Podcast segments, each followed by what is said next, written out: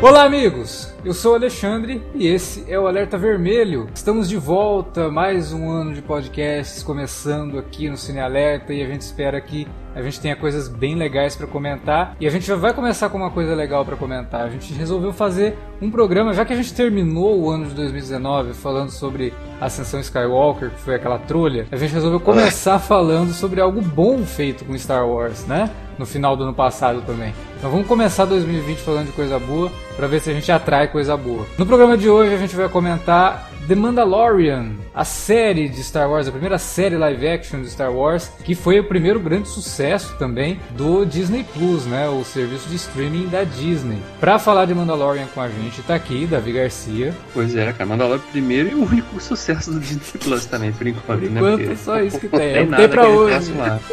E responsável por um monte de cancelamento, né? Pós, pós término É. do Mandalorian. Por que, que eu vou ficar fazendo com esse serviço de streaming aqui com um monte de coisa que eu já assisti? Mas vem, vem mais coisa por aí, vai fazer o pessoal voltar. viu? Também para falar de Mandalorian tá aqui Wilker Medeiros. Pois é, pessoal. Esse ano prometo estar mais presente aí com vocês. E caçador de recompensa é uma profissão complicada. E tenho dito, né? Também para falar de Mandalorian, que já se manifestou, vocês ouviram a voz dele, tá aqui Felipe Pereira. Nossa, nós perdemos uma oportunidade de ouro de falar da, da melhor coisa no, no final do ano passado de, de, de Star Wars disparada, que foi o Holiday Special, cara. Sinceramente, acho que a gente nunca vou me Cara, perdoar por isso. Eu revi, cara, aqui, pelo amor de Deus. Ah, cara, eu acho maravilhoso. A primeira, aliás, a primeira aparição do Boba Fett, né, cara? Você- A primeira armadura mandaloriana foi lá em 78. É verdade. Bom, vamos falar de Mandalorian então, logo depois da vinhetinha. Não sai daí.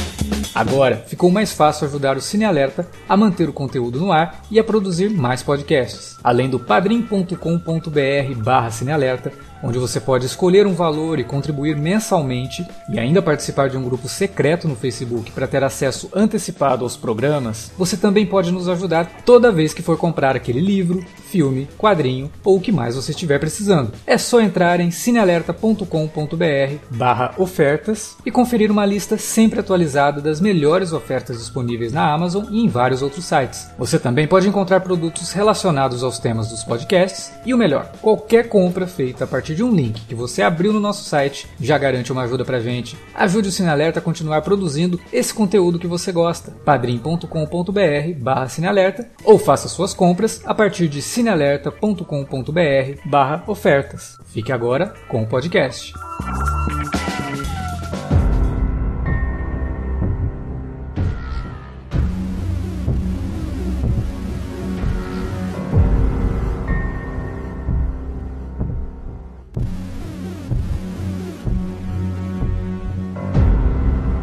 Antes da gente começar a falar de Mandalorian, aquele recado. Vai ter alguns spoilers da série durante o programa. Então, se você não assistiu a primeira temporada de Mandalorian e se importa com spoilers, vai lá, assista. É curtinha, só tem oito episódios, depois volta para ouvir o podcast. Se você já assistiu, tranquilo, não tem problema. E se você também não se importa com spoiler, ouve aí o nosso programa. Não são spoilers tão pesados, não. Fica tranquilo. A Disney tá com uns planos muito loucos de nominação, né? Ela tem adquirido aí um monte de coisa, adquiriu um estúdio, que foi a Fox, e antes disso adquiriu propriedades, né, como a Marvel e Star Wars, e tá colocando na Marvel e em Star Wars a responsabilidade de trazer assinantes pro Disney Plus, né? Então, a primeira grande investida do Disney Plus foi Mandalorian. A gente vai ver ao longo desse ano aí séries da Marvel que devem se tornar investidas maiores, uma vez que com todas as declarações sobre essas séries, né, fica cada vez mais claro que vai realmente influenciar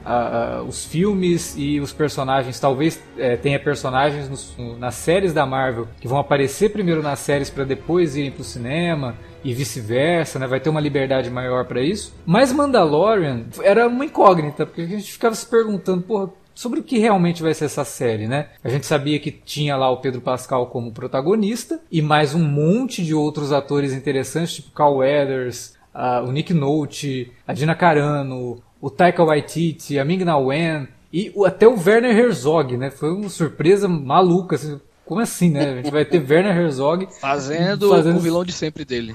Pois é, e para ganhar um tostão para poder fazer um filme, né? Que ele, ele até já, já deu essa declaração que é maravilhosa. Eu acho que ele tá corretíssimo. tá certíssimo. É isso mesmo que ele tem que fazer. Precisamos de mais Deu Werner trocado pro seu bruxo. Pois é. E aí, cara, a gente sabia do elenco. Isso deixava a gente é, ansioso para saber o que, que ia acontecer. Era uma série que era criada pelo John Favreau e que tinha o envolvimento do Dave Filoni, né? Que, pô, a gente tem aqui um podcast sobre sobre Rebels, que é uma produção muito legal, cheia de elementos bacanas de Star Wars que foram se perdendo um pouco com os filmes, mas que se mantiveram muito fiéis nas animações do Filoni, principalmente em Rebels, mas também em Clone Wars, que a gente ainda está devendo um programa sobre Clone Wars. Né? Vamos ver, vai ter né, uma temporada nova de Clone Wars no Disney Plus, então talvez seja a chance da gente falar sobre essa série animada também. Tirando isso, a gente não sabia muita coisa. Vai falar sobre um caçador de recompensa que é Mandaloriano, e todo mundo ficou assim, pô, será que vai ser o Boba Fett? Será que vai ser o Django Fett? Né? E aí começaram a sair notícias que a série se passaria logo depois do Retorno de Jedi,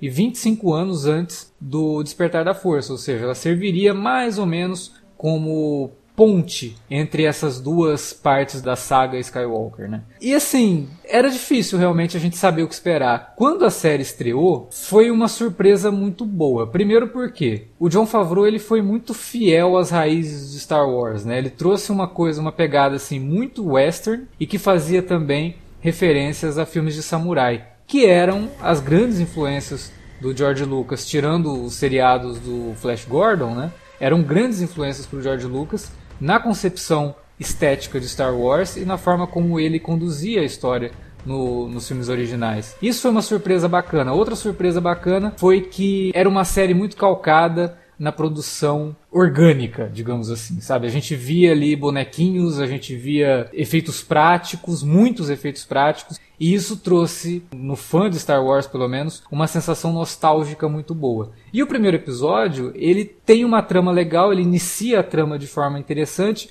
só que do segundo em diante, e ali no, principalmente no meio da temporada, a gente foi percebendo que a gente estava assistindo a uma série que, ao contrário do que a gente tem visto muito em séries de TV é, de serviços de streaming e de canais premium, né, como HBO, Stars, é, Netflix, Uh, Fox Premium e aquela coisa toda, aquele velho papo de que isso não é uma série, isso é um filme dividido em 10 pedaços e você tem que assistir tudo e tal. E Mandalorian foge muito disso, né? Então são episódios até episódicos. Cada um contando ali um conto, mostrando um personagem novo a cada semana. A gente ia acompanhando aquilo e de repente foi me incomodando um pouco, porque a gente está muito acostumado com esse novo formato de séries, né? E também porque a série tinha instituído um senso de urgência no começo que ela capengou na, metade. Então eu fiquei um pouco assim, pô, não sei, as histórias são legais, mas cadê, né? Começa ali com uma perseguição ao Mandaloriano, a questão do, do bebê, né? E de repente aquilo tudo vai se perdendo um pouco, mas aí depois, mais pra, da segunda metade em diante, a temporada vai se reencontrando de novo e vai fazendo sentido a gente ter conhecido todos aqueles personagens ao longo da temporada, porque eles finalmente se reúnem nos dois últimos episódios, fazendo com que sim, era, tinha uma história sendo contada ali, mas primeiro a gente tinha que contar ela com calma, tinha que mostrar essa introdução de personagens e tudo mais, e aí você vai entendendo mais ou menos qual é a da série, e eu acho que aí ela consegue é, realmente pegar o espectador, e aí quando ela termina a temporada, você imediatamente foi fisgado e quer logo que uma segunda temporada estreie. Né? A segunda temporada estreia na fall season desse ano, ali por setembro, outubro de 2020. E o resultado disso tudo, como eu falei no começo, perto do que a gente teve ali com o Ascensão Skywalker no final do ano, ao mesmo tempo ter o Mandalorian foi muito bom, assim, porque a gente foi muito decepcionado por conta do, do, do, da Ascensão Skywalker, mas saiu com um sentimento muito bom de que, pô, não, Star Wars está vivo ainda, sabe? Star Wars mais, mais orgânica, mais interessante, com personagens, focada em personagens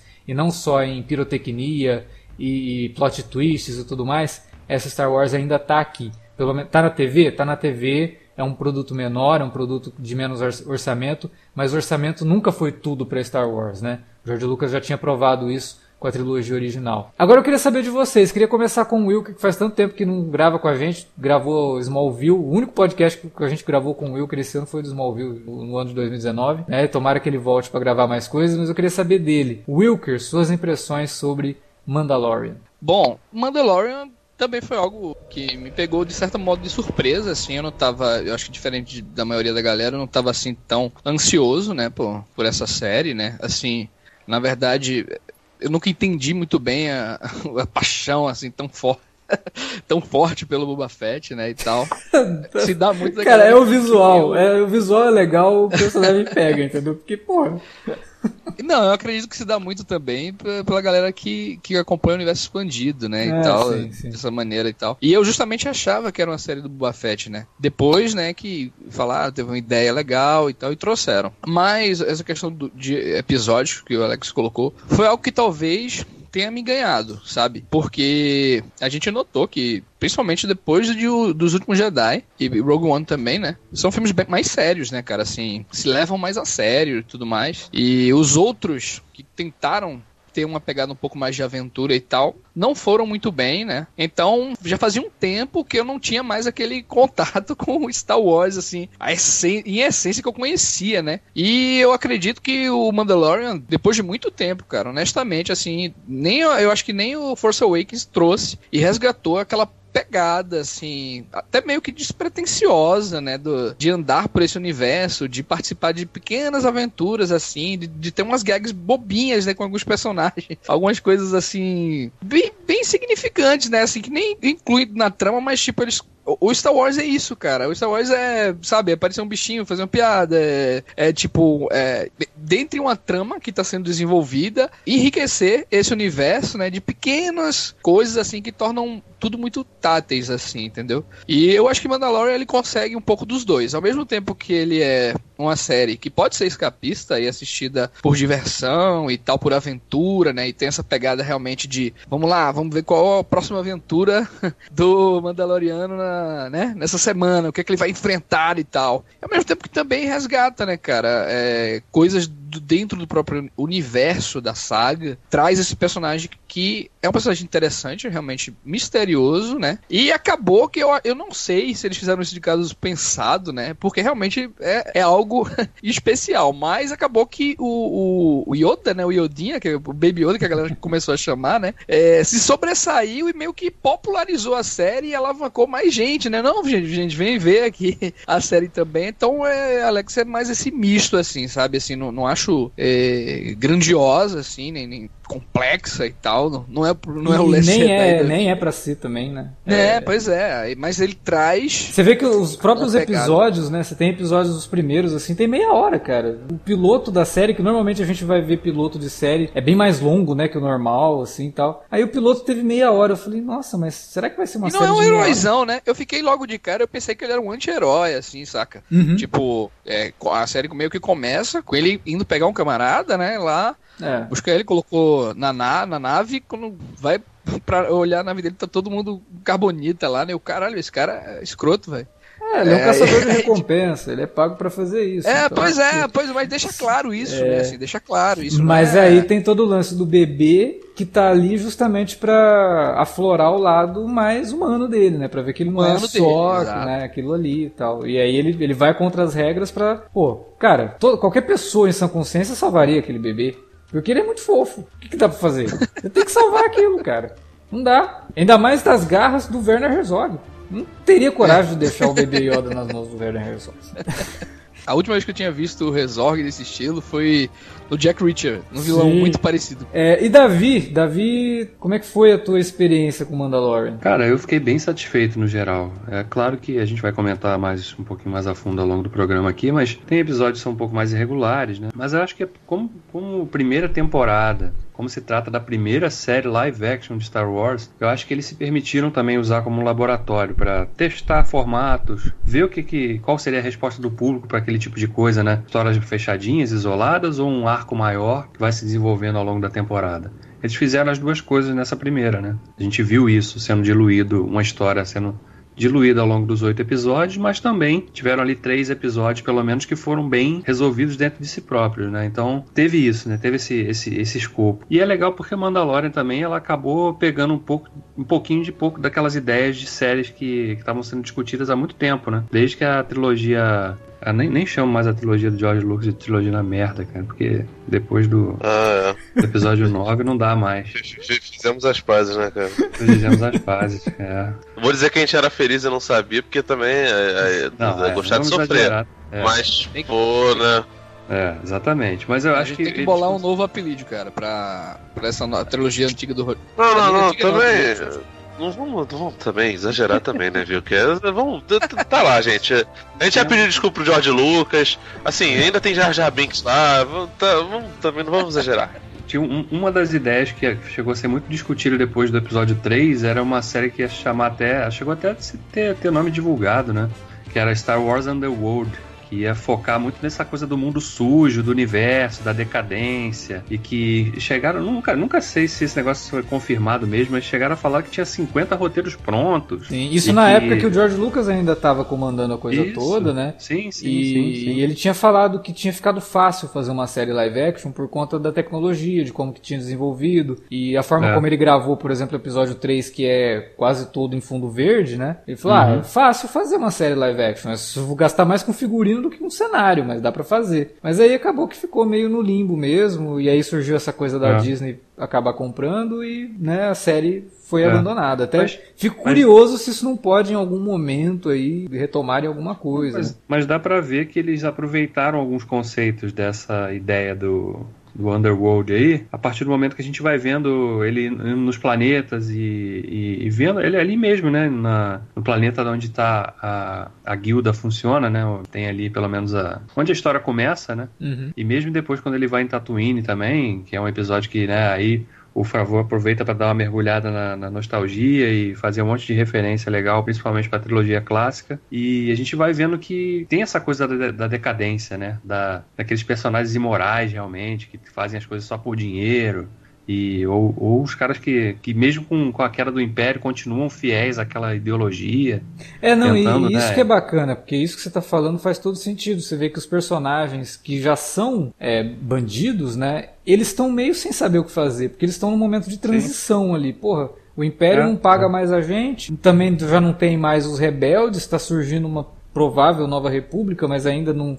Não, não se tem um governo ali sendo totalmente é, estabelecido. E aí tem essa, essa esse sentimento mesmo de abandono, né? Tem um sentimento ali de que Sim. ninguém sabe pra, pra, É, tem pra onde um- vai mesmo. Tem um, tem um claro gap ali, né? De. Tá, mas quem manda nisso aqui agora? É. Ninguém? É anarquia, né? Então a gente tem essa, essa. Os episódios passam essa sensação. Logo no primeiro, né? E, e depois, quando a gente vai vendo o caminhar da história ali. E ao mesmo tempo, a gente conhece muito, muito mais coisa também de personagens que eram. Que não tinham nem nome nos filmes, mas que a gente via pela raça deles.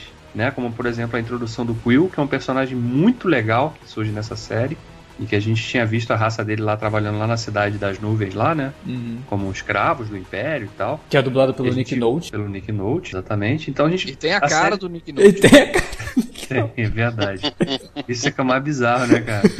A cara Eu do acho até que criaram o personagem antes, olharam assim, nossa, parece o Nick Note, né? Será que ele não topa dublar, não?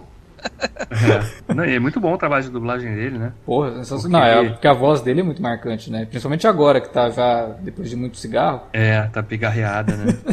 É. Deu um, deu um que a Ótima mais. ali, qualificação, hein, cara. Tem É. que dar mais cigarro pra essa galera aí fumar, cara. Pra ficar com uma voz assim, né?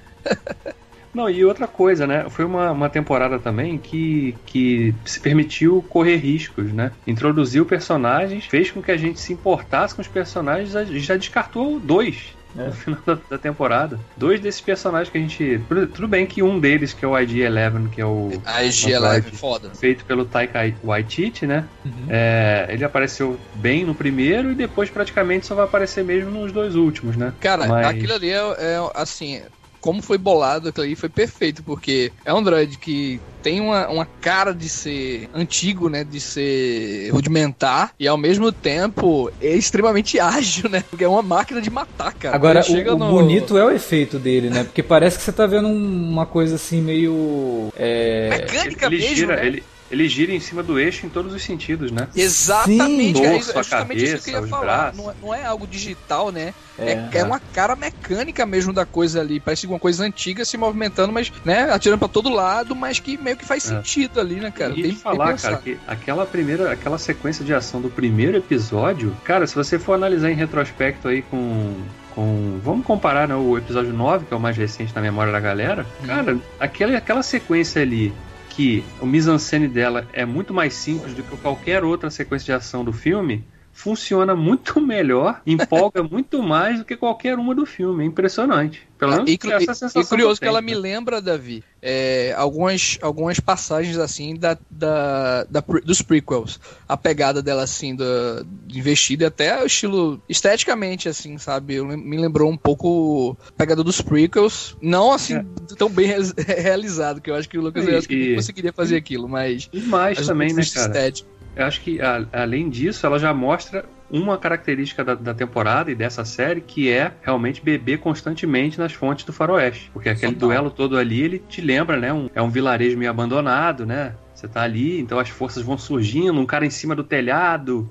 Aí surge um outro que tá lá escondido, né? Então aquela troca de tiros ali constante. Porra, é muito isso. Então o Favreau realmente ele, ele fez a lição de casa nesse sentido também. Eu né? acho que isso aí não é nem culpa do Favreau, não, cara. Eu acho que isso é mérito até do. Um bocado. Apesar dele não ter sido um grande diretor, eu acho que o, o Alex também acha que a- as direções que dos, dos episódios dele foram bem mornas, né? Principalmente a primeira. Mas isso eu acho que é culpa do Dave Filoni, cara. Tanto que o apelido dele é cowboy, tá ligado? Tanto no Clone Wars quanto no Rebels, o Filoni sempre trouxe muita referência. Tem episódio de Clone Wars que é baseado totalmente em filme do Hitchcock, sabe? Então essa ideia dele trazer as referências assim de western, de, de samurai, porque pô, não tem como você não ver a imagem do Mandalorian Sim, com o é. Baby Yoda e não lembrar do Lobo Solitário. É impossível. Não, mas Alex, eu não sei se você tem essa informação, mas quem realmente foi o cara que criou a série? Tipo, pensou a série É o Favreau, forma, é o Favreau, o Favreau é o Favreau. criador. É, ele é o criador. Então, assim, a, a essência da série é um homem sem nome, né, cara? Tipo, é, a, a ideia de um, de um cara sem Mas nome. Eu acho que, é- Não, não, mas- acho, acho que é um bolo, é um bolo de referências mesmo, cara. E assim, É, o que eu tô dizendo que é amálgama, né? do, do, do Filone é, é pegando carona nessa parada que o Davi tava falando e, e também na movimentação que vocês estavam destacando, você inclusive estava destacando do, do IG-11, tá ligado? Porque, tipo assim, a gente vê, eu não lembro agora qual é o IG, o. tá- o É o talvez 88, o, né? o Alex. É, do- o do, do Império Contra-Ataque, era qual? Era o 88. Isso, eu tenho, eu tenho esse boneco no, no, no jogo. Mas assim, eu- é foda que o jogo, o, o joguinho Galaxy Heroes, é uma reclamação que eu tenho aí, não tem nenhum personagem de Mandalorian. Achei absurdo. Botaram, acho- botaram Kylo com máscara de novo, botaram é, Rey Cavaleiro Jedi, se bobear até, daqui a pouco tem até Palpatine ressuscitado. É, porque Eu eles só são... começa a jogar, Felipe, quando tiver a Ray com dente de tubarão. É, Eu é, acho, o- eu acho que vai ter na segunda do- temporada, só não deve ter dado tempo desses. Os- Na verdade, os desenvolvedores do jogo são TV-ofóbicos. Então eles só, só consideram o cinema. O Alex sabe disso, o Rebels é um dos melhores esquadrões que tem, o Esquadrão Fênix, eu acho isso bem. É, ag- agora sim, aquela movimentação, cara, a gente nunca viu. A gente viu lá o IG-88 no Império Contra-Ataca, achou maneiro. Você vê alguns droids de. Principalmente em Clone Wars, de droids assassinos, né? Os, os, os caçadores de recompensa, mas não tem uma, uma puta de uma, uma movimentação. Quando eu vi aquilo dali, eu não, não, consumi, não consumo trailer nem nada, não. Cara, eu fiquei, assim, impressionante do cara. Eu fiquei, caralho, que foda. Não fazia ideia de que ele podia fazer aquelas coisas ali. E a gente já tinha visto ataques de, de droids semelhantes àquele em Clone Wars, mas pô, quando você vê a, a movimentação em live action e do jeito que foi mostrado, Lembra É muito, muito lembra muito Harryhausen, né? A, a movimentação do, do, do robô. Cara, eu, achei maravilhosa essa coisa prática mesmo. Você percebe que tem um stop motion ali, sabe? É muito legal, muito legal mesmo. E saber também E- que e- o Taika tá envolvido nisso, né? Porque o Taika ele dubla o robô e o último episódio foi ele que dirigiu. E é o episódio que a gente mais vê o robô sendo fodão, assim, fazer um É, monte de movimentação a- a- maluca. o- aliás, o desfecho do robô é sensacional, cara. É, é sensacional. É muito ele bom. tava dentro do robô, né, gente? Estão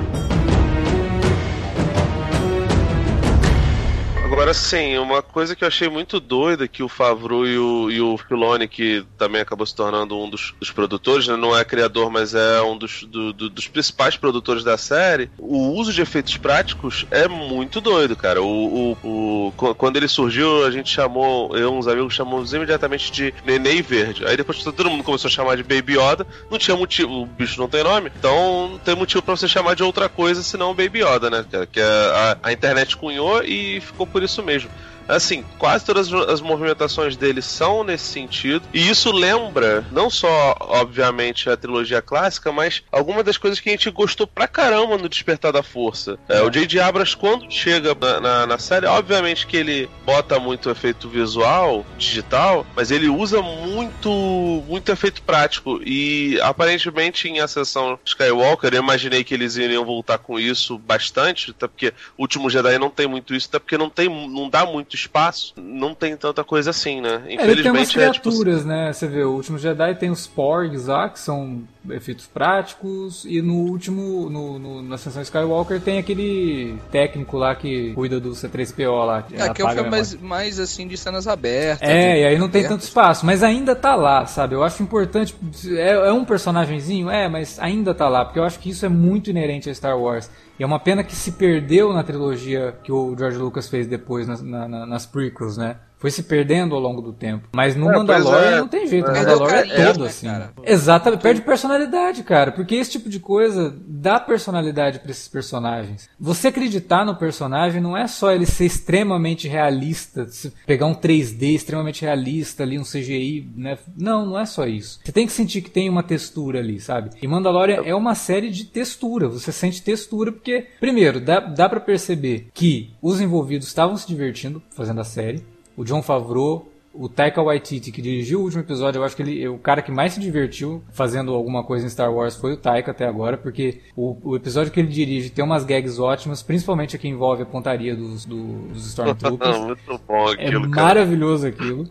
O Dave Filoni, que dirigiu dois episódios, que não são grandes episódios, mas são episódios bacanas. O Rick Famuyiwa, que ia dirigir o filme do Flash, né? Mais um aí que ia dirigir o filme do Flash, tá envolvido em Star Wars, mas ele fez um bom trabalho, né? Que ele inclusive coescreve esse episódio, que é o episódio meio Alien, né? Todo se passa dentro de uma nave, que é uma nave prisão, e aí tem toda aquela ação dentro da nave. O Mandalorian, ele tem que usar de técnicas de, de guerrilha para se desvencilhar ali dos outros caçadores achei, de Eu achei o episódio mais de Space Nine da, da, da série, cara. É, Tem uns momentos. É verdade. Porra, cara, do caralho, velho. Dá uma variada legal, né, cara? Também, assim, é. tipo, tem, tem, tem muita, muita variedade, assim. Apesar da série não ter grande foco, assim, na diversidade e tal, mas eu acho que eles colocam algumas, algumas personagens femininas bem legais. Traz Sim. a Bryce Dallas Howard para dirigir. É, o próprio diretor que o Alex falou também, né? né? O Exposito tá aqui também. O, a, o personagem central da série.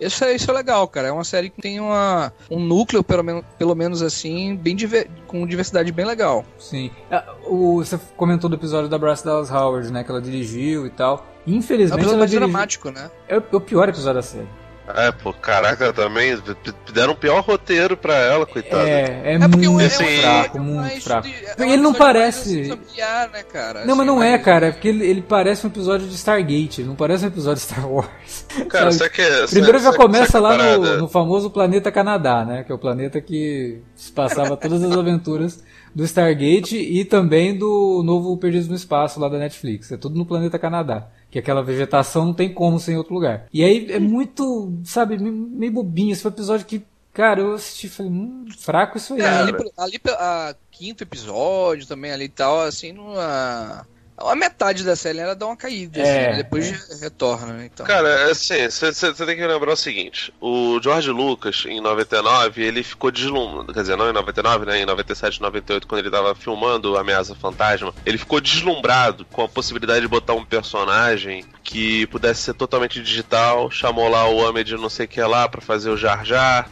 fora as crianças, ninguém gostou do personagem, até porque, tipo, era uma tecnologia nova, então você via o Liam Neeson olhando pro nada.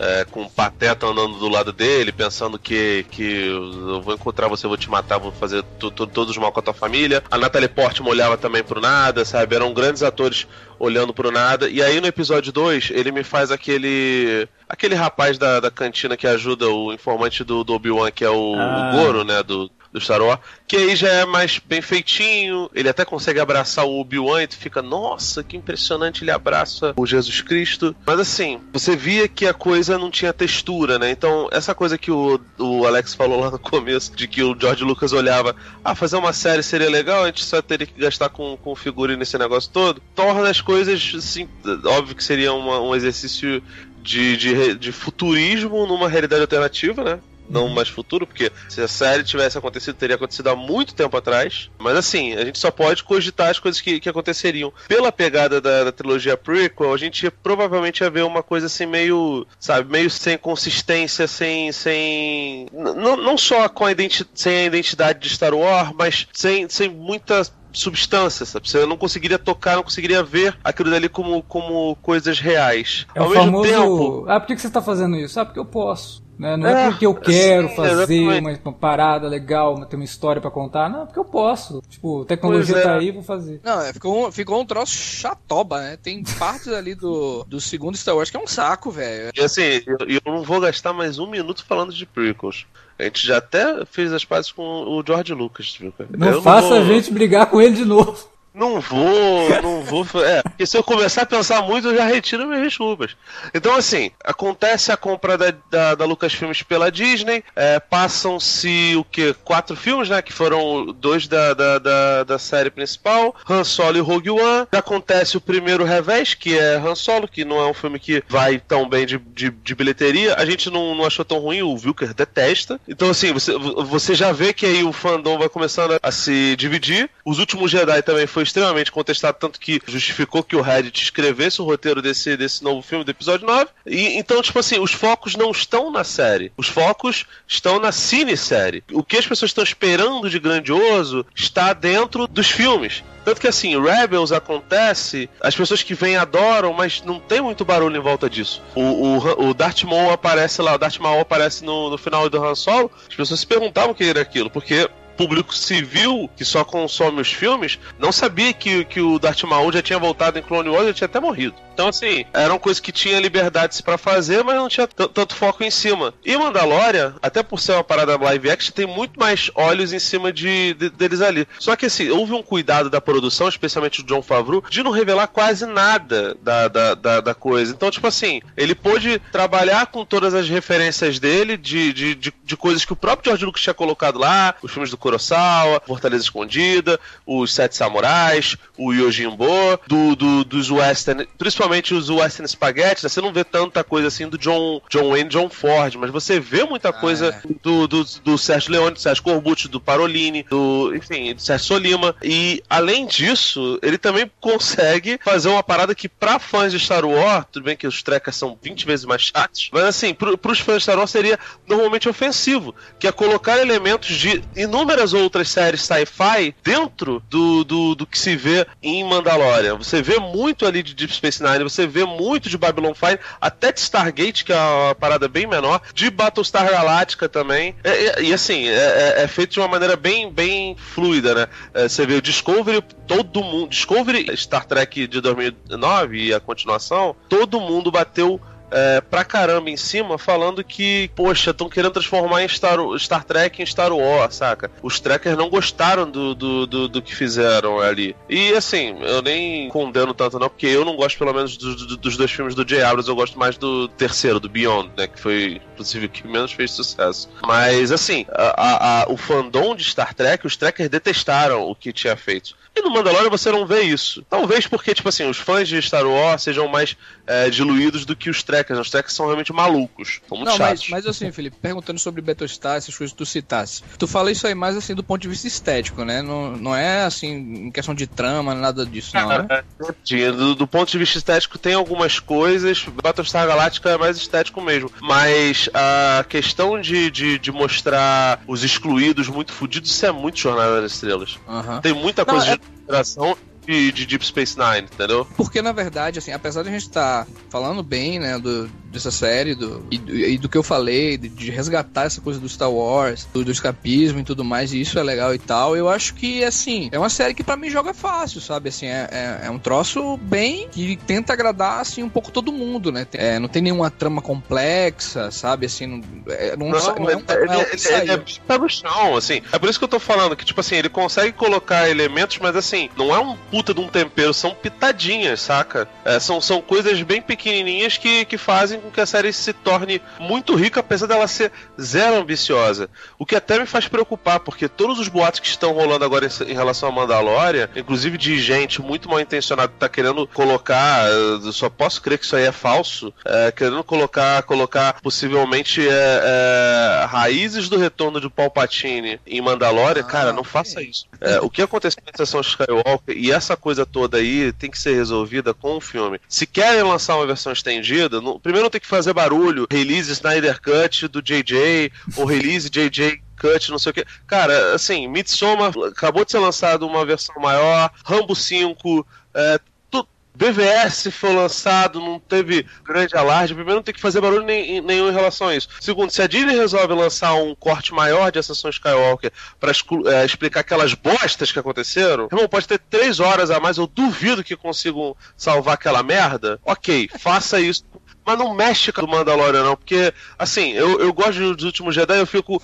realmente muito tentado a desgostar do filme de achar que ele é o Matrix Reloaded dessa, dessa, dessa trilogia, que teve vários elementos visuais legais e que não foram desenvolvidos, né? A verdade é que, assim, o Ryan Johnson tinha outras, claramente, outras intenções e, enfim, eu, eu, eu, eu conden, condenava quem detestou os últimos Jedi por causa dos rumos, eu não vou chegar e reclamar de Ascensão Skywalker por causa dos rumos, até porque tem muitas outras coisas para reclamar. Para deixar claro, né, é, ainda que eu tenha comentado nessa questão de, de uma, uma série simplória, eu acho que para mim tá ótima, assim, eu acho acho que não precisa criarem nada de tão acima. Eu acho que tem outras produções vindo aí que podem preencher essa, esse espaço aí de, de uma história mais complexa, desenvolvimento é, de trama e tudo mais. Eu acho que para o que o Mandalorian é, para o que é um caçador de recompensa, né? Homem sem nome e tudo mais, nessa proposta tá ótimo, cara. Para mim podia continuar dessa forma, sabe? Novas histórias, nova trama, né? Mas é. Nada que tipo eu tenha eu esteja reclamando e cobrando algo, não. Acho que é aqui, ó, tá ok.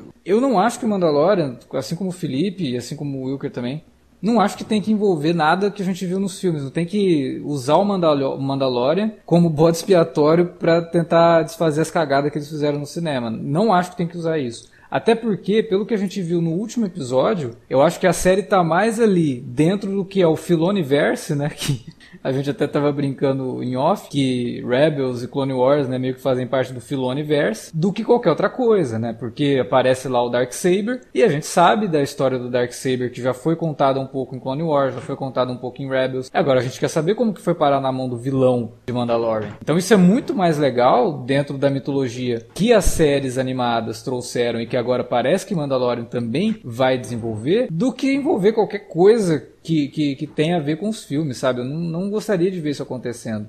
Nessa busca por, por referências, por exemplo, eu citei lá o episódio que eu não gostei, que é o episódio da Bryce Dallas Howard, e até o Felipe comentou aqui de Sete Samurais. Aquele episódio é quase um remake do Sete Samurais, né? Então você vê que é uma, uma série que estava mais preocupada mesmo em contar histórias particulares, criar sua própria mitologia, do que tentar se embrenhar por coisas apareceram no cinema que não tem explicação nenhuma e que agora, ah, não, vamos usar a série para corrigir isso daí ou para explicar isso daqui que a gente devia ter feito no filme. Aí a gente não fez, tentou fazer lá no, no, no livro do, do filme, no livro que fala, fala do making off do filme. Aí, tipo, ninguém lê essa porra.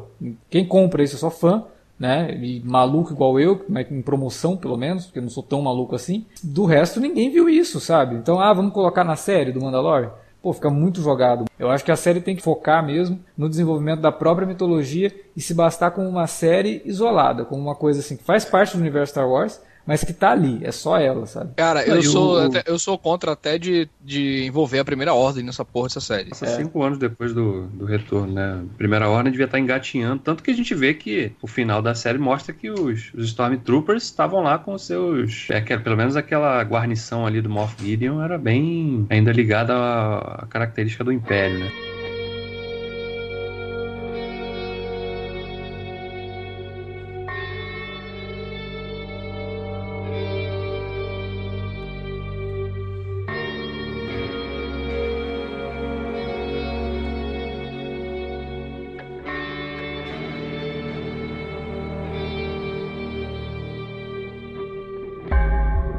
Que eu acho legal, né, e eu tinha falado na abertura, que essa coisa que a temporada se permite experimentar com algumas coisas, e que eu acho mais legal no fim é que é um, é um grande feijão com arroz, né? Essa primeira temporada não se arrisca demais, não tenta aprofundar temas de uma forma muito expansiva, né? Mas é um feijão com arroz muito temperado, muito gostosinho, né? Aquele que você come em casa mesmo, que a sua mãe, a sua avó faz, né? Que é o que o Felipe tá falou, ali. cara tem tudo ali. Tem tudo é, e ao tem... mesmo tempo não, não eles não, não, se preocupam em aprofundar nada. Não, exatamente, mas porque eles estão. Né, acho que os caras falam, pô, não vamos tentar criar uma grande trama, assim, porque é uma série, é a primeira série, vão, são episódios curtos, que também é uma característica que me chamou a atenção, porque séries de drama geralmente são no mínimo 40, 45, né? Uhum. E ali teve, teve episódio de meia hora, né? É. Então.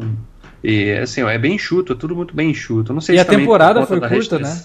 Oito episódios? É, né? oito episódios, né? E que eu acho ótimo. Eu acho que todas as séries tinham que ser oito episódios, dez no máximo. Padrão por, BBC. Por mim não né? tinha nem segunda temporada, cara, sinceramente. Eu fechava como fechou o Watchmen, sabe? Porque a chance deles fazer. Ai, cara, Jesus, É, isso vai depender. É, é foda, quero, porque isso depende dos executivos, né? Depende de como que a é. Disney Plus quer chamar atenção. E aí vai começar a chamar atenção de criar essas ligações com os filmes. Mesmo sendo uma temporada tão enxutinha, ela já deixou um gostinho de quero mais em alguns aspectos, né, em alguns, algumas ideias que eles jogaram. Por exemplo, a questão toda de aprofundar mais na mitologia dos Mandalorians. Sim. dos Mandalorianos, né? Pô, achei muito legal aquilo. Achei, achei ótimo eles terem fugido da tentação. Embora em, no final do quinto episódio muita gente tenha ficado especulando: ah, aquele som ali é o Boba Fett. Ele vai aparecer também. E os caras ah, conseguiram. Caraca, conseguiram... Se, se, se, nossa, se volta o Boba Fett, cara, ia ser um, um, um, negócio que me irritar tão profundamente quanto foi a, a, volta do Palpatine. Porque, cara, é um negócio tão zoado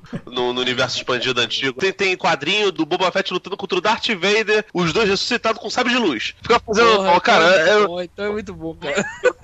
Não, não é bom. É porque falando assim, parecendo que tem chance de dar a volta. Não, cara, não tem nem dar a volta. É tipo, não é Batman e Robin, que, nossa, os mamilos são, são, são irônicos. Não são, cara. É tudo ruim, saca? Então, assim, Mandalorian conseguiu. É, tipo, o pessoal falou: ah, vai ter um filme de Jedi que não sei o que, que tem sete samurais, não sei o que. E Mandalorian conseguiu não com, com Jedi, evidentemente, mas conseguiu fazer um negócio ali com Sete Samurais no episódio da Bryce Dallas, conseguiu fazer o tal projeto é, solo do Boba Fett, que ia ser lá o Josh Trank, graças a Deus, sem Josh Trank, porque, cara, o Mandaloriano é, é foi feito para ser o que poderia ter sido o potencial do Boba Fett do, do, do Django, que foi super... Django Fett, né? Não no Django enfim, foi mal, mal, mal, mal utilizado ali no, no, na trilogia prequel, ok. Então vamos fazer como se fosse o, o, o Django e o Boba, mas aquela carga de, de, de vilania. É um personagem de, de índole dúbia, mas que na verdade é, tipo assim, ele, ele,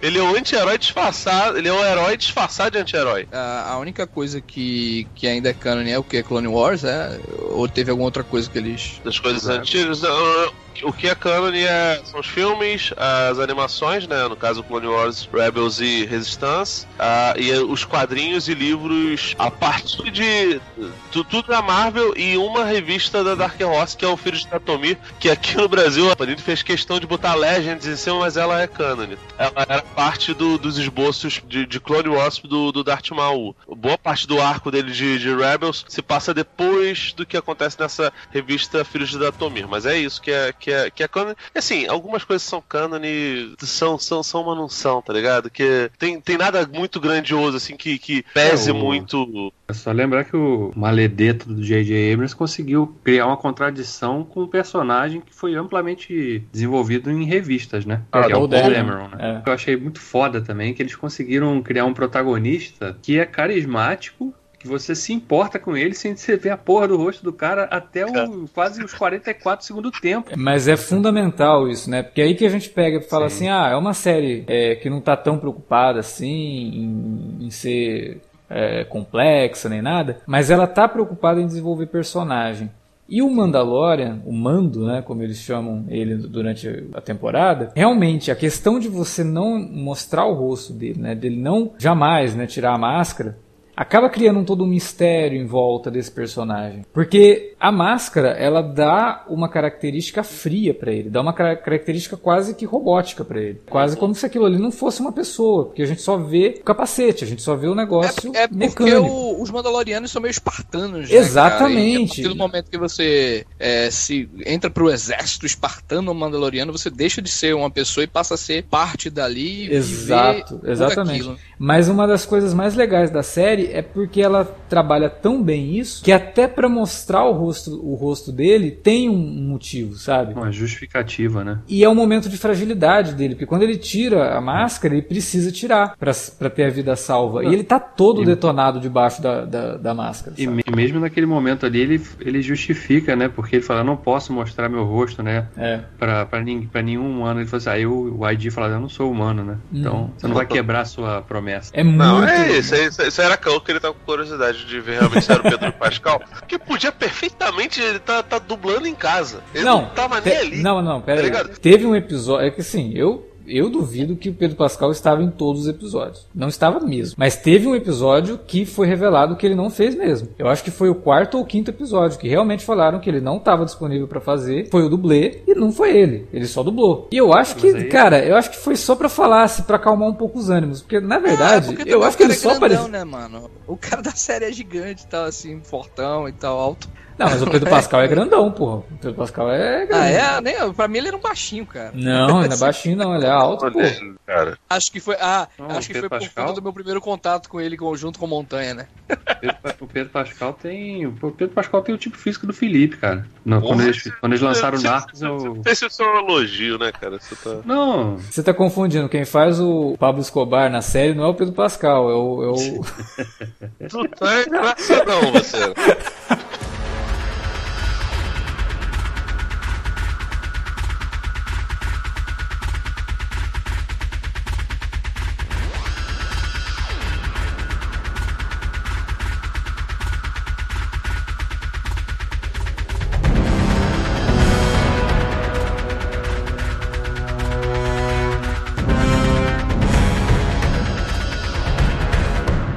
Lance do Baby Yoda, né, The Child, cara, que eu acho que, óbvio, os caras pensaram, vamos vender muito merchandising e vai vender pra caramba quando, quando chegar no mercado mesmo. É, né? Aí que tá, eu vou só fazer um adendo nisso daí. Caralho, né, cara? Os, os caras não tinham noção. Assim, eu acho que eles plantaram, mas eu acho que eles não acreditaram que a parada tinha. Ah, eles tinham noção. Cara, você tá falando da Disney, velho. Você tá falando da Disney. A Disney tem noção do que, que vende em termos de bonequinho. Eu vejo muita gente falando do Baby Yoda. Ah, Porra, fez pra vender boneco, não sei o quê. Vocês estão esquecendo como que o George Lucas ficou rico, né, gente? Pois é. Ah, A Kenner tem, tem pelo menos uns 7 hectares ali do Rush Skywalker, né, cara? Não, o Baby aquela... Yoda é dinheiro infinito, cara. É só ver aquela série da Netflix lá, né, dos, dos brinquedos lá, pra ver o episódio do Star Wars, pra ver como que esse troço dá dinheiro e como ele é pensado pra, pra fazer o universo girar em torno desse merchandising, né? Lógico. Então, eu não vejo problema nenhum. Yoda, até porque o Baby, Yoda, Yoda, é muito simpático e ele, ele é fundamental sim. pra série, sabe? Não é, é só um, um adereço. Ele é muito fofo. A nego, nego fica. Aí nessa é forçado, não sei o que, forçado são vocês. É um pouco dos dois, né? Assim, digital e, e o outro, né, também, animatrônico, é. né? Acho que Sim, ele misturou. Acho que tem um pouco ali de animatrônico em alguns momentos. Não, a maior parte dele é animatrônico. A maior é. parte. A maior parte dele é boneco mesmo. E dizem culpa do Werner Herzog. Que ele que chegou pro, pro, pro John Favreau lá, porque eles falaram que ah, a história é a seguinte: parece que eles viram o Herzog conversando com o Baby Yoda. Diz que ele tava lá, assim, todo brincando com o Baby Yoda e tal. Aí Parece que o é, Favreau virou pra ele. O, o cara mais anticomercial da, da porra da série tava conversando com o boneco, tá ótimo. Aí disse que o Favreau virou pra ele e falou: você sabe que a gente vai trocar, né, por digital e tal, então não se apegue tanto à imagem do bebê Yoda. Aí, aí o Herzog falou, não, vocês estão malucos, não pode e tal, e parece que foi ele que realmente convenceu o pessoal a não substituir o bebê Yoda por um boneco digital. Será que foi ele que convenceu o pessoal a colocar o Baby Yoda pra tocar Renan da Penha no... Lá na nave, né, do... Criou um dos melhores memes, cara, criou um dos melhores memes do final do ano 2019. Eu acho que virou o personagem do ano, cara. Na moral, assim. Provavelmente. A Disney acidentalmente, além de criar um personagem que vai, vai render uma grana absurda de merchandising, ainda virou, virou uma fábrica de meme realmente, né? Porque a quantidade de coisa que teve de Baby Yoda ainda vai ter. As pessoas fazendo montagem com Baby Yoda em é tipo de coisa, com música, com cenas de outros filmes, né? Pô, fizeram até um curtazinho do Baby Yoda lutando com, com Baby Groot. Não sei se vocês tiveram a oportunidade de ver. fan-made, né? Fan-made feito desse troço aí. Então é um personagem que, que não vai não vai sair do imaginário tão cedo.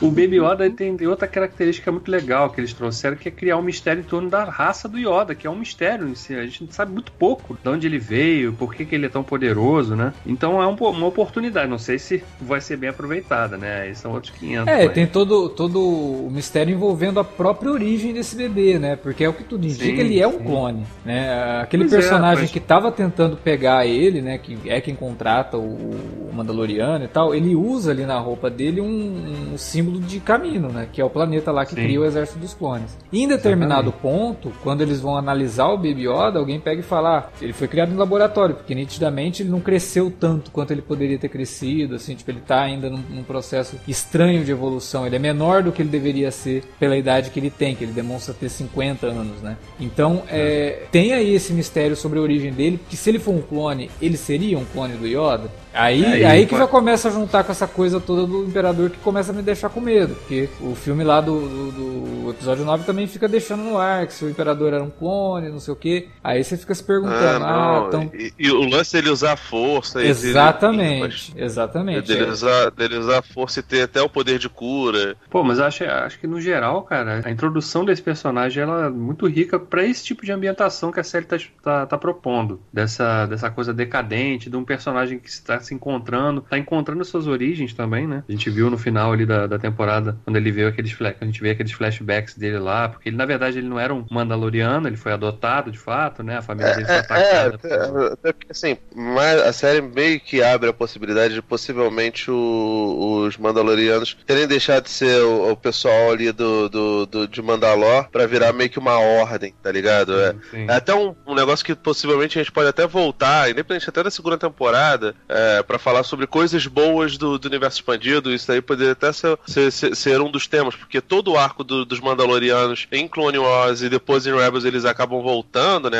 Parece inclusive o Darksaber. E tipo assim. É, porque o, lá com o Darth Maul quer um pegar mega... o Darksaber pra ele, né? Ele pega, ele é. pega, ele usa o Darksaber. Que foi que, para quem não sabe, foi a arma forjada pelo primeiro Jedi Mandaloriano que teve lá, que agora me foge o nome dele. Aí depois a arma ficou dentro do Templo Jedi, os Mandalorianos é, bélicos, que são os que usam aquelas armaduras fodonas, roubaram do, do Templo Jedi e aí caiu na mão do, dos, dos vilões. Depois, esse, esse sabre acaba caindo na mão da, da Sabine, que é uma personagem de Rebels, que entrega na mão da, da, da irmã da, da Satine, que é uma personagem lá de Clone Wars, uma das líderes de, de Mandalor. E existe um grande espaço de tempo entre essa entrega da, da Sabine para líder lá dos Mandalorianos o que acontece em The Mandalorian, né? Que, o que faz acreditar que o, o Gideon foi basicamente o responsável por destruir a base ali do, do, dos Mandalorianos em Mandalor e possivelmente ter feito com que os Mandalorianos tenham se tornado uma, uma espécie de seita, né? Uma ordem, como a gente vê ali, né? Na, na, na guilda, junto com aquela outra, outra menina lá que também usa armadura lá, que é a, que, que, que organiza as negociações dentro da, da guilda, né? E outros caras munidos também das armaduras mandalorianas na série. A série acaba abrindo isso daí. Acho até que é um tema que a gente podia depois retornar, mas para isso, sinceramente, eu pelo menos precisaria rever o, o arco dos Mandalorianos em Clone Wars e em Rebels, cara. Que, que é muito, muito legal. É muito Isso legal. vai ser retomado, inclusive, nessa temporada nova do Clone Wars, né? Que vai estrear agora em fevereiro. A promessa maior dessa temporada de Clone Wars, e provavelmente a gente vai acabar voltando a falar disso daí, aproveitando, já que eu, eu não lembrava também que a gente não tinha gravado sobre Clone Wars, é que seria um, um desenvolvimento do que aconteceu com a Soka. Não sei exatamente como é que, como é que seria isso, né? E, enfim, e, e já tá rolando um boato também de que talvez haja um spin-off de Rebels com a com a Ezra e com a Sabine, que são basicamente os, os personagens de ação que sobraram ali. O Zeb também tá é, vivo, o Zeb também tá? tá vivo. O Zeb também tá vivo. É, enfim, supostamente teria um spin-off com, com eles ali, então a sétima temporada, sétima, oitava, agora não lembro qual é, a nova temporada de Clone Wars possivelmente pavimentaria um pouco de, de como a, a, a Soka se transformou em Fulcrum e talvez tenha algum pulo no tempo ali pra mostrar outras coisas. Eu, eu sinceramente gostaria até de ver uma parada do Troll com o, o Ezra, né, que rola um boato de que eles tiveram um envolvimento ali, o Ezra ajudou o Troll, que, que acabou se redimindo depois, né? Queria que tivesse alguma coisa ali mais com, com o mundo entre mundos. Aí foi uma, uma, uma coisa bem legal que o Rebels introduziu, né? Pois é, e que estão querendo utilizar isso pra justificar a merda lá do Palpatine. Não, não vão falar de Palpatine, não. Deixa isso quieto. Pelo amor de Deus, não, Não, me- eu, não não eu acho que tem que ficar bem dividido isso, cara. É igual eu falei, eu adoraria ver tudo isso que você tá falando, sabe? De um spin-off de, de Rebels, até se fosse só uma temporada, só uma história mesmo pra ser contada ali, pra gente ver o que aconteceu com os personagens. Agora a gente vai ter Clone Wars e a segunda temporada de Mandalorian. Essas séries eu até gostaria que se con- que conversassem, sabe? Porque fazem parte desse universo, dessa coisa que o Filoni começou a fazer com Clone Wars, depois desenvolveu com Rebels, tem um pouco agora no, no Resistance, né, que, que tá saindo lá, eu não acompanhei essa série, mas eu acho que eu vou acompanhar depois, vou- quando terminar eu vou fazer uma maratona e pegar tudo. É porque o próprio Filoni meio que deixou ela, ela de lado, né? E agora, infelizmente, provavelmente vai cair na- no colo do Filoni e ter que consertar essas merdas todas também, né? Coitado. É, Meu lá, mas eu acho que ele, ele tem um bom histórico, assim, sabe, de, de pegar esses personagens e, e, e desenvolver uma, uma trama bacana. Mas- Os mas- arcos mas que eles, em Clone Wars- vão, que eles vão colocar personagens mesmo, assim, do. Ah, cara, não sei. Eu acho que de alguma forma, por exemplo, se for explicar como que o Gideon conseguiu o Darksaber, vai ter que trazer pelo menos algum coadjuvante de Rebels, porque terminou na mão de um coadjuvante de Rebels, né? E aí como que foi parar na mão dele? Isso vai ter que ser contado em algum momento. Então eu acho que É, não, não é nenhum dos personagens do Esquadrão Fênix É. tal, dos personagens principais, provavelmente. Mas eventualmente deve tocar em uma coisa ou outra. E É, também, que seria mais ou sinceramente, menos como funciona com o personagem do, do Sal Guerreira, né? Que surgiu lá em, em Clone Wars, aparece em Rebels e aí foi aparecer no Rogue One. Agora, até no último jogo lá no, no Last, é, Fallen Order, né? É, Jedi lá, ele, ele aparece também. Primeiro personagem fora dos famosos que tá em todas as plataformas. É, né, ele cara? tá Então, multimídia, né? O Sal É. Guerreira tá bem multimídia. E eu também não tenho curiosidade, não, cara. Eu não quero ver a Soca, Ezra, Troll em, em live action, não, cara. é, porque os com caras certeza, mano. Também não. Eu, tava, eu Vai criar- perguntei justamente por isso. que eu não queria ver de jeito nenhum. Cara, se ainda fosse a soca do Clone Wars, criança, até rolava, mas assim, a gente já viu uma Togruta. A Shakti é uma Togruta. E, e assim, Togruta é a raça delas, né? Da Shakti, Uhum. que era uma, uma general Jedi lá na- nas Guerras Clônicas. Enfim, só aparecem basicamente em Guerras Clônicas e, e na trilogia prequel. Não é tão legal visualmente, né? E a Soca, ela é uma personagem tão, tão expressiva, é, sei Nas lá, tem um medo de, né? de, de, de É. efeito Não, Rei. Leão.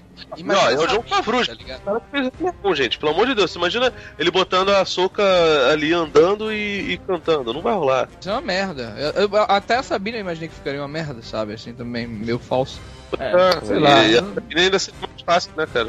É, eu, eu tenho minhas dúvidas, assim. Eu acho que alguma coisa a gente vai ver. Algum personagem secundário. Não dos, dos principais, mas alguma ligação a gente vai, vai acabar acompanhando, assim. É, que seja num flashback breve, né? É, ser é. numa cena lá, no flashback, porque pra mostrar a origem de como ele pegou o Cyber tem que ser um flashback, né? sim, sim. Então, Não, até o próprio Gideon, né? A gente tinha comentado em off quando ele aparece na série. O Posito ele tem uma vibe meio Darth Vader, né? Ele tem uma vibe meio. meio Até a roupa, James o Earl figurino A Jones. própria foi- roupa, né, cara? A É, roupa e, não, ele imposta a voz assim de um jeito meio James Earl Jones quando ele tá falando com o Mandaloriano, assim. Então eu achei legal isso, porque remete a um personagem que engraçado é. que antes da série perguntaram a ele, né, o que que, assim, a experiência de trabalhar com isso aí e tal, e, pô, a roupa é legal, cara. Não, e ele ficou, Basicamente ficou isso. fodão com aquela roupa. Muito legal ver ele com aquela o- indumentária toda. o Exposito ele tem um talento particular que é fazer. Ele sabe fazer vilão, né, cara? Ah, sim. Ele consegue ser ameaçador sem, sem quase praticamente se mexer, né? Ele com olhar e com, com tom de Oh, voz, ele passa a ameaça, Ele, né? ele, ele fa- Mas ele o- o que é fazia que um pastor, um Qual- pastor lá no, no Get- Fazer um pastor lá no Get Down que era impressionante, cara. É. Assim, é, é, e não é exatamente um vilão, sabe? Mas ele tinha vários tons vilanescos ali, tipo, era uma situação muito pesada. Eu achava muito Ele, maneiro. ele, na série dá a entender o que? Que é um City e tal. Não, Não, não. não. Ele, É tipo um general. que, como é assim, que do- o cara sobreviveu, cara, aquela queda? ele é foda, porra. Porra! cara. O Batman City, pô. É, eu, eu, ia, eu ia citar o Batman. Porque, porra, você vê o Batman fazendo Porra. alguma coisa foda nos quadrinhos, você se pergunta se ele tem superpoderes. Ele é o Batman, ele pode. E o Guidon é isso. E a introdução dele é muito foda, cara. Porque é, é tudo muito bem construído. Eles seguram o personagem muito tempo.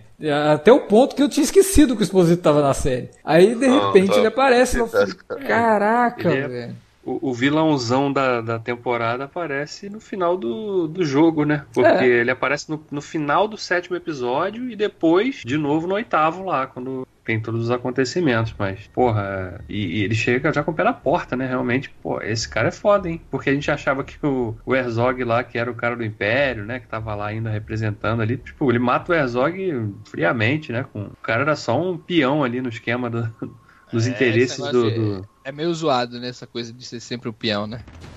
É, mas é bom de vez em quando Ah, também. Eu acho, eu acho legal, cara. Eu não, eu não ligo, assim. Porque se a série te apresenta um. Ou se a série ou se o filme te apresenta um personagem melhor do que aquele que você tava achando que era o vilão da temporada, aí fica legal, sabe? Ah, é que, Pois pois é, cara. Por exemplo, essa nova trilogia, ela teve três. Usou três vezes isso, né? Ah, sim. Com o Caio, com o Stoke. Pô, mas com aí, mas aí você percebe que era falta de planejamento mesmo, né? No caso do Mandalorian, não. Você já percebe que era uma coisa plantada, né? construído. É. né? Eu Aí, não teria e o que que vocês acham desse não. Vamos ver. É porque, ó, sei lá. Não, analisando a primeira temporada, pode ser que Não, tudo sim, mas a gente analisou o- o- os últimos Jedi lá e, cara, e os caras conseguiram cagar a parada toda, sabe? E a galera citando mal, não, cara. Dart mal. Eu vi o pessoal citando, ó, vai rolar e tal, não sei o que. Ah, então, porque tanto o Ray Park, né, que faz o Darth Maul na trilogia do, do, do Lucas e aparece brevemente no solo, quanto o Sam Wit- Witcher, que é o dublador do Darth Maul nas animações e também no solo, né, ele que faz a voz do Darth Maul, os dois postaram no mesmo dia, que foi o dia que saiu o episódio do Mandalorian, primeiro o Ray Park vestido de, de, de Darth Maul, Tá E- bem maneiro, inclusive. Bem maneira a foto. E o Sam Witcher falando assim: Ei, como assim? Esse sabre é meu, né? Falando do Darksaber. E aí já criou toda ali uma coisa que, pô, estão fazendo a série do Obi-Wan. Você vai fazer a série do Obi-Wan? Será que vai ter o Darth Maul ali? Naquela situação que ele aparece no final do solo, por exemplo. Então, será que essa é a grande coisa que vai unir tudo isso, que vai trazer? Não sei, né? Então, eu, eu não ligaria de ver isso, porque são personagens, é, são elementos do Star Wars e tudo mais. Eu não vejo, como eu não vi, por exemplo, o problema do Darth Maul aparecer nem em Clone Wars nem em Rebels, porque ele foi bem inserido na trama que estava sendo contada. Porque ele não era mais importante do que os personagens. Eu acho que dá pra você colocar assim elementos do, do- das animações e tal, personagem das, das animações, desde que a série não perca o foco no que ela está construindo, que é o Mandalorian, o Baby Yoda e talvez até Cara Dune, né? Que é uma personagem bacana também, é, que, é, que é vivida ali pela. A série se chama Mandalorian. Tipo assim, o, o Baby Yoda virou uma parada importante da série. Por que, que não bota logo o Baby Yoda e seus amigos, tá ligado? A turminha é, do Baby Yoda. Mandalorian and é, the Child. Mandalorian and Child. Porque Ah, é bem é, Lone Wolf and Cub, né? O, a gente chama de Lobo Solitário, mas o original é Lone Wolf and Cub, que é o, que é o filho. Então, assim, É, é por causa, da tradução. A gente não falou muito disso lá, mas, cara, eu achei assim, os personagens, não só os vilanescos são, são legais, até uns personagens meio, meio pequenos, assim, o, o- aquele doutor lá que, que ajuda o Herzog, que tá mexendo no Baby Yoda, eu achei ele sensacional. Ele tem um, um, um papel tão pequenininho, mas você olha pra isso e caraca, realmente parece um. parece realmente um cientista de uma galáxia muito, muito distante, né? Mas, cara, tem vários personagens muito legais. O Carl Withers tá muito bem. Eu achei a Gina Carano, assim, maravilhosa. O final lá, que ele é uma cereja no bolo do cacete. Quando eles falam, nossa, você tava lá no cerco de, de Alderan, você percebe, ela é uma alderaniana. Tudo bem que assim, ela é pouquíssimo sutil, né? Porque ela tem uma, uma, uma tatuagem dos rebeldes na cara, tá ligado? Tipo assim, é, é Cara, quase o. O Cal Withers foi basicamente o que o, o Lando deveria ser, né, pro outro filme. Ele, ele conseguiu perfeitamente isso, trazer esse ar de experiência, de, sabe, de essa esperteza, né? Eu acho que ele conseguiu trazer pra série isso aí, né? Também acho, mas assim, pô, cara, ele tá, ele tá muito bem. E se você vê, ele tem um papel narrativo semelhante ao que o Lando poderia ter, mas ele tem sua própria personalidade, né, viu? Tipo assim, não é, não é uma mera cópia, sabe? Assim como a personagem da, da, da Gina Carano também, cara. Pô, ela é, ela é, muito legal. A discussão que ela tem lá na, naquele episódio da aldeia, que ela fala, pô, cara, você não tá vendo essa, essa, essa bela mãe, não sei o ela quer te acalentar, quer te dar uns carinhos, quer fazer umas sopinhas para você. Cara, isso, e isso é realidade, né, cara? Porque, tipo assim, um caçador de recompensa, pô, tem, tem uma vida é, muito atribulada, muito. De, de, de, muitas decisões rápidas, de muita coisa acontecendo uh, ao mesmo tempo, mas, cara, às vezes é bom você, sabe, só sossegar, ter uma vida normal, sabe? O, o, o Clone Wars, ele tratou isso muito legal. Tinha um clone que deserdou e, e morou com uma, uma personagem que era até da mesma raça da, da, da Ayla Secura e da, da Ayla Sindula. É, que, inclusive, é um episódio super maneiro, sabe? É que, aquela, aquela parte ali, eu tenho certeza absoluta que o Filoni falou, pô, revisitar aquela, aquela partezinha, historinha, aquela historinha do, do, do clone que, que, entre aspas, se rebelou, se desgarrou do, do, do, do bando. Da programação, e, pô, cara... né? Ele, ele abandona a própria programação, porque os clones, a gente não pode esquecer, eles eram programados desde criança. É, é um episódio Sim. bem legal mesmo de Clone Wars. Então, assim, a série, ela, ela trata de umas paradas bem legais nesse sentido. Eu achei o, o, os personagens secundários, eles Obviamente que não tem a mesma força do, do, do Baby Yoda e do Mando, mas, pô, cara, tem, tem coisas ali muito preciosas, né? Não é só o personagem do, do, do, do Nick Nolte, tá ligado? Não é só o Cal. A, a Gina tá muito bem. Fora os vilões, o Exposito, o Herzog, pô, cara, tá, tá todo mundo ali muito legal, cara. Eu achei isso muito foda. Eu queria, eu queria ver mais coisas deles ali. E assim, é bom que, como eles mantiveram a maioria dos personagens vivos, a gente pode acabar vendo eles nas outras temporadas do, do, do Mandalorian voltando, apesar de estar de, de tá só o, o Baby e o, e o, e o Mando, a gente pode acabar vendo esses personagens de novo, né? Ah, Não é sim. só a Taika fazendo robozinho. O Nauf lá que tem nome, o Quill, lá no. Do, aliás, achei sensacional também que eles escolheram essa raça pra, pra, pra explorar, né? Porque uma raça bem secundária ali na, na, nas nuvens de Bespin. Pô, cara, aquilo dali. Isso é muito Star Trek, cara. O que, o que eu fico puto de não ter Andoriano mais das séries de Star Trek, é a minha, uma das raças mais maneiras de Star Trek que tem. É, eles consertaram aí com o Nauf, né? Podia mandar um e-mail pro, pro pessoal de Discovery, gente, botem andorianos. Picard, tomara que tenha andoriano. Pô, se tiver um andoriano, vou ficar emocionante, cara. Ah, cara, eu, eu vejo assim como uma série que, como a gente comentou lá no começo, né? Ela resgata o que a gente sempre gostou de Star Wars, conta uma história nova, traz personagens extremamente carismáticos e faz você querer continuar assistindo, faz você querer retornar para esse mundo todo, é, de uma forma que talvez os filmes não, não, não tenham saído tão bem ultimamente. Mas vamos esperar, esse ano tem aí então, agora em fevereiro, o revival de Clone Wars, vamos ver o que, que vai ser esse revival, vamos ver que história que vai ser contada ali, e mais pro final do ano teremos a segunda temporada de Mandalorian, tomara que mantenha a qualidade, né, e que o pessoal da Disney nos ouça e não tentem enfiar o Imperador nessa série, porque aí Aí, Por favor. Né, aí é complicado. Vou mandar um e-mail aqui pra, pra Não, Kathleen de... Kennedy, arroba gmail. E...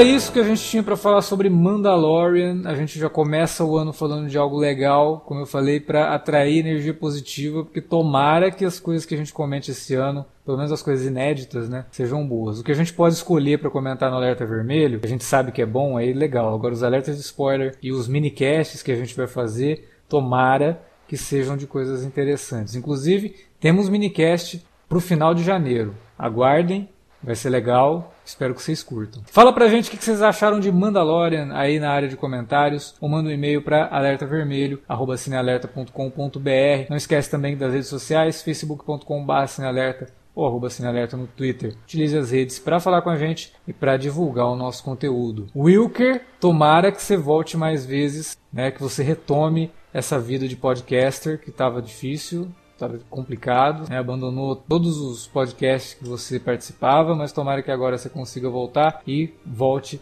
a gravar com a gente também. Realmente deu uma de Warley, né, assim, da, nesses últimos anos. e pra quem não conhece o Warley, gravava aqui com a gente. Os ouvintes antigos lembram do Warley, agora o pessoal que veio depois nem sabe quem é o Warley, cara. Cinco anos que a gente não grava com ele. É, faz tempo, faz tempo. É, esse ano também voltarei a escrever, já tá tudo certo, tudo programado, voltar a trabalhar, voltar a dar pitaco. É, ainda bem. Acompanhe o Wilker no Twitter que ele vai com certeza divulgar sempre que tiver coisa nova. Vou deixar o link do Twitter aí no post desse podcast. Bom, a gente volta para falar de mais alguma coisa, não sei quando, então vai ficar na surpresa. Não, daqui 15 dias a gente volta com mais um alerta vermelho e também, como eu falei, fiquem de olho tem minicast no final do mês. Valeu pela audiência, um excelente 2020 para todos vocês que nos ouviram e que nos ouvem, que nos acompanham. Tomara que a gente tenha boas coisas para comentar esse ano. Valeu, até a próxima.